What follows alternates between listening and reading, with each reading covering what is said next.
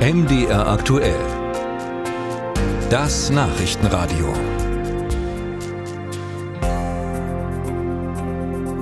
Vierhunderttausend neue Wohnungen pro Jahr. So wollte es die Bundesregierung und es mag auch ein tolles Ziel sein, aber offenbar ist es nicht erreichbar. Die Baubranche kommt nicht hinterher und das hat mehrere Gründe. Arbeitskräftemangel ist einer, bürokratische Baugenehmigungsprozesse ein anderer und diese Baugenehmigungen, die müssen dann mit tausenden Richtlinien und Regelwerken vereinbar sein und eben explodierende Baukosten kommen dann noch dazu. Wir wollen uns mal ansehen, wie Bauen wieder schneller laufen kann. Dazu haben Branchenexperten einige Vorschläge, die Juliane Neubauer für uns zusammenfasst. Es könnte so viel schneller gehen, da sind sich Architekten, Bauplaner und Fachkräfte sicher. Dafür müssten aber vor allem öffentliche Auftraggeber zugänglicher für neue Wege werden, Abstriche von komplexen Regelwerken machen und sich für digitale Lösungen öffnen. Das sei bisher kaum der Fall, sagt Daniel Anger vom Bauindustrieverband Ost. Er hofft, dass BIM sich durchsetzt. BIM ist eine Planungssoftware, steht für Building Information Modeling und würde vieles vereinfachen, so Anger. Vom Entwerfen über das Plan, den Bau, Betrieb bis zum Abriss von einem ganzen Bauwerk. Und durch bestimmte Softwaremöglichkeiten kann man einfach diesen üblichen Informationsverlust von einzelnen Projektphasen vermeiden. Und das ist wirklich eine tolle Geschichte, was eigentlich der Zukunft gehört. Architekten, Trockenbauer, Heizungstechniker, alle nutzen dieselbe digitale Grundlage und sparen sich eine Menge Abstimmung und Missverständnisse. In Zusammenarbeit mit privaten Bauherren wird das schon häufiger eingesetzt.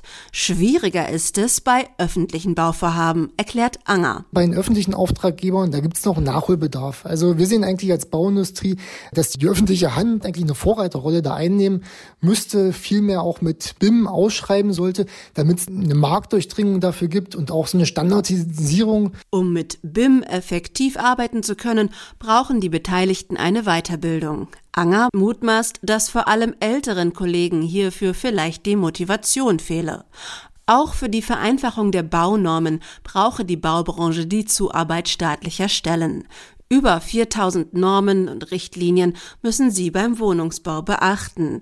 Die halten bei der Planung auf. Dabei sieht Daniel Pfingsten von der Sächsischen Architektenkammer auch die zukünftigen Bewohner der Gebäude in der Pflicht, ihre Ansprüche zu überdenken.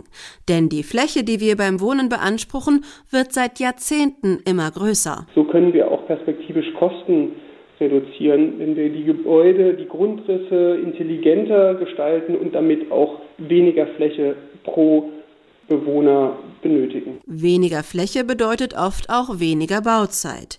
Neben explodierenden Baukosten und komplexen Abläufen bei der Bauplanung und Umsetzung ist auch der Fachkräftemangel für Pfingsten ein zentrales Problem.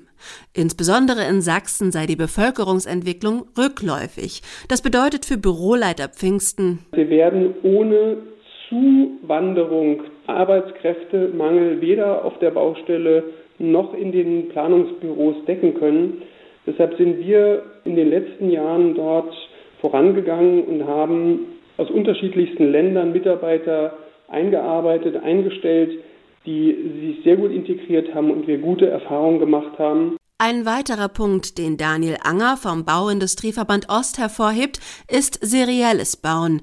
Das könnte Bauvorhaben deutschlandweit produktiver machen. Grundvoraussetzung wäre aber, und da sind wir wieder bei den Verwaltungen, eine Harmonisierung von der Landesbauordnung, weil wir 16 verschiedene Landesbauordnungen haben in 16 Bundesländern.